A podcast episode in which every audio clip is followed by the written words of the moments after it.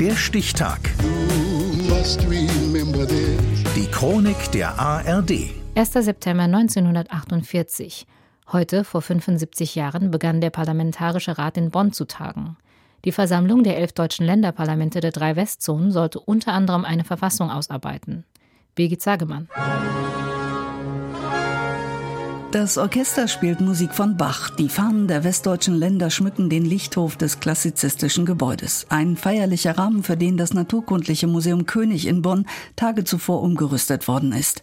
Ausstellungsstücke wurden beiseite geräumt und abgedeckt. Gleich neben mir sind Herren damit beschäftigt, eine 4,50 Meter lange Giraffe hinter einem großen Holzverschlag verschwinden zu lassen. Die erlauchte Versammlung wird hier umrahmt von indischen Elefanten und allen möglichen Skeletten aus der ganzen Welt. Am Festakt nehmen neben den Mitgliedern des Parlamentarischen Rates Vertreter der Westalliierten und Repräsentanten aus Politik, Kirche und Gesellschaft teil. Von einer historischen Aufgabe ist die Rede. Knapp dreieinhalb Jahre nach dem Ende des Zweiten Weltkriegs soll hier in Bonn nun in den kommenden Monaten eine demokratische Verfassung für eine Republik erarbeitet werden. Die Bevölkerung interessiert das nicht besonders, erinnert sich der Delegierte Hans-Heinz Bauer später. Mit Verfassung haben sie kein Wählern hinter den Ofen vorgelockt. Die Leute haben sich interessiert für Arbeitsplatz und äh, Bekleidung, Behausung, Ernährung. Das waren die Probleme.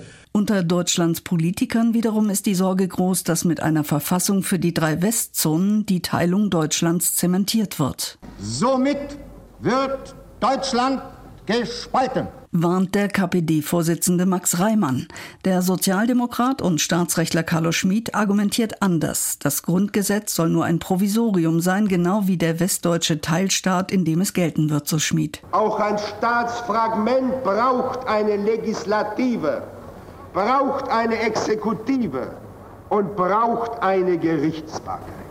61 Männer und vier Frauen sind von den Länderparlamenten der drei westlichen Besatzungszonen in den Parlamentarischen Rat gewählt worden. CDU, CSU und SPD stellen je 27 Abgeordnete, die FDP fünf, Deutsche Partei, KPD und Zentrum jeweils zwei Delegierte.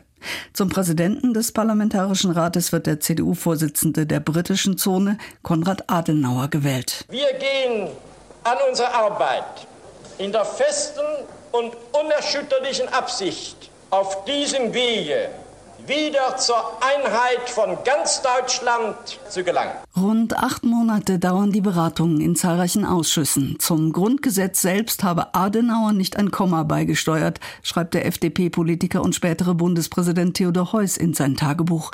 Dagegen prägt Carlo Schmid als Vorsitzender des Hauptausschusses ganz maßgeblich die neue Verfassung. Das konstruktive Misstrauensvotum, das Recht auf Kriegsdienstverweigerung und die Abschaffung der Todesstrafe gehen auf ihn zurück.